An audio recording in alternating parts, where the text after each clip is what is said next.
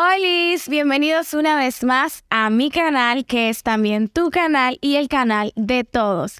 Este es un nuevo episodio de Creciendo Juntos. En el día de hoy es nuestro segundo episodio. Vamos a estar respondiendo preguntas que ustedes usualmente me hacen a través de Instagram. Yo casi los lunes o los viernes, no recuerdo, no recuerdo bien.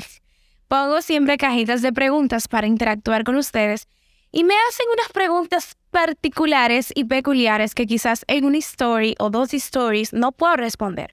Por eso voy a tomar preguntas eh, algunas de acá que ustedes me suelen hacer para así estar respondiéndolas. Vamos a comenzar con la primera. Me encanta esta pregunta. Dice, ¿por qué duele tanto tratar de vivir en santidad? Y voy a tomar agua. Lo primero es, hay que ver qué concepto se te enseñó sobre lo que es la santidad porque la santidad no debería ser algo que duela ni que te martirice. Al contrario, la santidad bíblicamente es apartarse para Dios. Y estar apartado para Dios lo único que puede generar en la vida del creyente es gozo, paz, abundancia y una vida en plenitud. Pero, lastimosamente, debido a las malas interpretaciones bíblicas, diferentes corrientes de eisegesis que han hecho con la palabra de Dios, no exégesis, sino eisegesis. Abro paréntesis. Eisegesis es una mala interpretación del texto bíblico. Exégesis es una saludable interpretación del texto bíblico. Cierro paréntesis. Entonces, muchas corrientes, eh, principalmente del neopentecostalismo, etcétera, han creado una doctrina de la santidad inalcanzable, una doctrina de la santidad que es una utopía, porque mientras militemos en este cuerpo no podremos alcanzar eso que nos piden. Para mí la santidad es, como lo enseña la Biblia, la Biblia, estar apartados para Dios. Y cuando tú te apartas para Dios, tú vives conforme a lo que dice la palabra de Dios, conforme a lo que Jesús nos enseña, conforme a sus mandamientos. Entonces, vivir una vida en santidad no debe ser algo doloroso, sino debe ser una experiencia gratificante, sabiendo que el poder de Dios, como decía el apóstol Pablo, se perfecciona en nuestras debilidades. Continuamos con la próxima pregunta, que es, a ver, vamos a ver cuál. Vamos a ver, es que hay muchas, entonces estoy viendo, ok, tengo nervio por el compromiso. ¿Eso es normal? Me imagino que es el compromiso de cuando te comprometes para casarte. Bueno, de acuerdo a mi experiencia, sí puedes sentir como de pronto nervios, pero no inseguridad, o sea, como nervios de, ok, vamos, vamos a retroceder. El ser humano frente a, cos lo desconocido siempre se siente temeroso. Siempre tiene cierto temor, ciertos nervios, así que es totalmente normal que uno sienta como ese miedito porque estás dando un paso que quizás nunca, había, nunca habías dado antes, que no sabes qué puede pasar, pero creo que si lo estás dando bajo sabiduría, con convicción y sobre todo con la persona correcta, aún por encima de los nervios vas a sentir paz, esa paz que sobrepasa todo entendimiento. Y yo espero que esos nervios que estás sintiendo no sean por inseguridades que te provoca la otra persona, porque ya ahí sí es más complicado. Próxima pregunta. Vamos a ver. Dice, ¿debo sentirme culpable si busco ayuda psicológica? Vamos a comenzar rompiendo un tabú que hay en el pueblo evangélico y es satanizar la ciencia, satanizar las eh, profesiones como la psicología, la psiquiatría y demás. La psicología es una herramienta que está a la disposición de todas y todos. Recuerden que es Dios quien da la sabiduría a los profesionales, a los médicos, a los terapeutas. Es Dios que le da la sabiduría. Es Dios que le permite acceder al conocimiento. Así que no, en lo absoluto. Nadie, ningún cristiano debería sentirse culpable por buscar ayuda psicológica. Al contrario, yo soy de las que creo que todos necesitamos ir al psicólogo, porque todos de pronto tenemos traumas, cositas temperamentales que debemos corregir. Y soy también de las que pienso que si en las iglesias hubiese un área de psicología, de consejería y mentoría, muchas cosas se evitarían. De hecho, no pasaría lo que pasa en muchas iglesias evangélicas, que vamos a hablar en otro episodio de esto, de caer en el abuso espiritual, que es cuando líderes altamente narcisistas, con falta de atención, que no tuvieron atención cuando eran pequeños, llegan a una posición en las iglesias y se sienten dueños y señores de las personas y de lo que Dios pone en sus manos. Si esta persona hubiese pasado por un proceso de terapia, quizás su conducta hubiese sido modificada.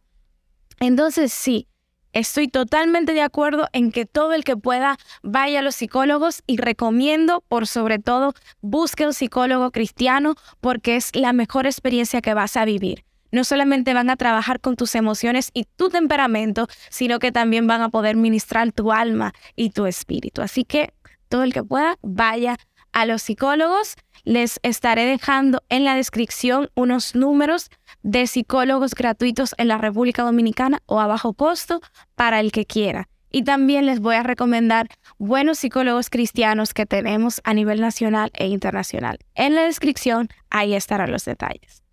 Continuamos. Dice esta usuaria, quiero saber qué orar. Tengo un deseo de orar fervientemente, pero no quiero ser pedigüeña, es decir, solo pedir y pedir y pedirle a Dios. Por ejemplo, programarme en orar dos o tres horas al día, pero no solo pedir y pedir. ¿Qué más debería hacer? Vamos a la escuelita bíblica. En la escuelita bíblica nos enseñaban que la oración es hablar con Dios.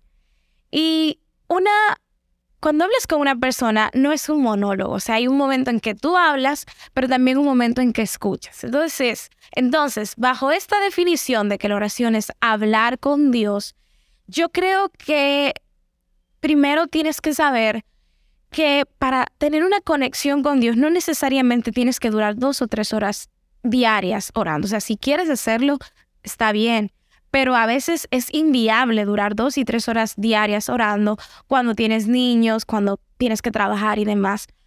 Orar con Dios es una conversación y no necesariamente tienes que estar de rodillas. Yo creo que cuando las personas llegan a ese nivel de conciencia, de saber que Dios está en todas partes y que en cualquier lugar tú puedes sacar un minuto, cinco minutos para decirle, Señor, gracias, mira, voy a tal lugar, llévame, úsame yo creo que es mejor que hacer un rito de la oración.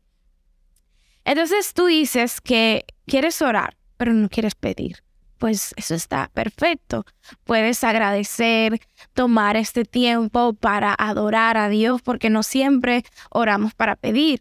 Es bueno orar para agradecer, aún por las cosas que no tenemos, para decirle a Dios qué lindo día. Señor, gracias por tu amor, gracias por el arco iris, gracias por la lluvia, entonces, es practicar el agradecimiento para no caer en solo pedir, pedir y sobre todo, sobre todo, aprender a escuchar la voz de Dios. Porque recordemos que la oración no es un monólogo, la oración es una conversación entre el Hijo y el Padre. Hay momentos en la oración que debes callar para poder escuchar la voz de Dios. Siguiente pregunta. Dice, tengo baja en el matrimonio no estamos teniendo una comunicación clara, siendo tirar la toalla a veces. A veces promete que cambiará las cosas y no las hace. Hay momentos que me siento muy mal. Yo lamento de verdad de todo corazón esta situación eh, porque nadie quisiera tener un momento así en su matrimonio con la persona que ama, pero creo que has dicho un punto clave y es no estamos teniendo una comunicación clara. Y aunque suene cliché, la comunicación es la base de toda relación humana, no solo de relación de pareja, cualquier otro tipo de relación, de amigos, de profesional, de trabajo. La comunicación es vital. Y con comunicación no me refiero a estarse texteando todo el día, no, sino a poder comunicar de manera asertiva y clara las cosas que te gustan, lo que no te gusta, pero también estar dispuesto a escuchar a, las, a la otra persona. que es a veces algo en lo que todos y todas tenemos que trabajar porque somos muy buenos hablando, respondiendo, pero a veces no tan buenos para escuchar. Entonces, desde mi poca experiencia en el matrimonio, yo les recomiendo que se sienten a hablar, pero hablar desde el amor, hablar desde el respeto, desde la comprensión y siempre enfocados en buscar una solución, en no decir las palabras nunca y siempre. Tú nunca haces esto o tú siempre haces esto. Son palabras que a la larga crean eh, fracciones en la relación. Entonces, siéntense, tómense, qué sé yo, un juguito, un minito, lo que gusten, un cafecito y siéntense. Y si pueden, tengan esta conversación en un lugar que no les cree tanta tensión. Si se pueden ir a, a un café, si se pueden ir a un parque, como que cambiar el lugar para tener esta conversación. Y lo segundo que les recomendaría es buscar ayuda profesional. La terapia salva matrimonios. Buscar ayuda profesional, hablar con sus líderes, con sus pastores, para que le den una mentoría, para que oren por ustedes y ustedes mismos, si aún hay amor, si aún se aman, pónganse en propósito y digan, mira, quizás no nos estamos entendiendo, pero queremos que esto funcione. Vamos a orar, vamos a ayunar. Y yo sé que Dios puede cambiar cualquier panorama. Próxima pregunta. Eh, dice, ¿cuándo hará una prédica de las cristianas, lo pone entre paréntesis, que se vuelven feministas apoyando el aborto? No es mi caso, pero tengo conocidas y ya las desconozco. Muy fuerte. Mira, hay que hacer un podcast de eso, hay que hacer un episodio pronto pronto de eso, pero en síntesis yo te puedo decir que muchas de estas jóvenes que están siendo atraídas por las corrientes feministas es porque su identidad no está arraigada en Cristo y también porque su mente no la han sabido amueblar. Me explico. Estos jóvenes están consumiendo pura basura de redes sociales, lo que están viendo en TikTok, lo que ven en un corto de 15 minutos en un reel, etc. Porque cuando tú te pones a leer los libros del feminismo, la historia, tú como mujer dices, ese movimiento en la actualidad no me identifica. Te lo dice una ex feminista porque yo era feminista porque yo veía la historia, yo decía, wow, qué lindo es que estas mujeres lucharan para que la mujer pueda votar, etc. Pero cuando me choqué con la realidad de lo que es el feminismo hoy y ver lo que están haciendo en nombre de la mujer, dije, este grupito, las respeto, las respeto, pero no me representa. Entonces, ámalas, ámalas, eh, pero ellas necesitan sí volver, retornar a la identidad y arraigarse en Cristo, porque cuando ellas se arraigan en Cristo, sabrán que la mujer no necesita de ningún movimiento que se excuse bajo la bandera del feminismo, porque ya hubo uno llamado Jesús, que hubo una mujer que le estaban apedreando y él la defendió y le dijo, el que esté libre de pecado, que tire la primera piedra. Ya hubo un Cristo que vino a reivindicar a la mujer y al ministerio de la mujer. Así que si hubo uno que murió por mí en una cruz, yo no necesito de un grupo de mujeres que me defiendan. Ok, vamos a la última pregunta de esta sección. Hay muchísimas más, pero esto lo haremos en otro episodio para que no sea too long. Dice, ¿se debe cortar una relación por ver conversaciones un poco subidas de tono con otra chica? Bueno, la decisión es muy personal. O es una decisión muy personal de ustedes yo puedo aconsejar porque ya me pediste el consejo, pero es una decisión que al final la deben tomar ustedes dos. Eh, tener conversaciones subidas de tono puede afectar muchísimo la relación, inclusive dependiendo cómo considere, se puede considerar pues una infidelidad. Pero es un tema que ustedes dos se tienen que sentar a hablar y ver si esta persona reconoce su error, recapacita y deja de practicar el mal. Porque yo creo en las segundas oportunidades, siempre y cuando haya un arrepentimiento genuino, porque hay personas que dicen que no, que perdóname, y luego vuelven y vuelven y vuelven. Entonces, siéntense, hablen e identifiquen los factores que lo llevaron a esto. Si hay un arrepentimiento genuino, si se corta de raíz el problema, si se bloquea, desen un tiempo para sanar. No, no, no sigan normal, no. Desen un tiempo para sanar y para restaurar la relación.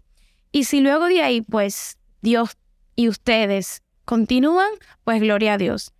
Pero es algo que depende de ustedes depende del respeto que, que, quieras darle a la relación, del respeto que la otra persona te tenga y sobre todo de que haya un arrepentimiento genuino y que se aparten del mal. Recordemos siempre, Jesús cuando perdonaba a las personas le decía, tus pecados te son perdonados, no peques más. O sea, le estaba diciendo, te perdoné, pero por favor no la vuelvas a regar.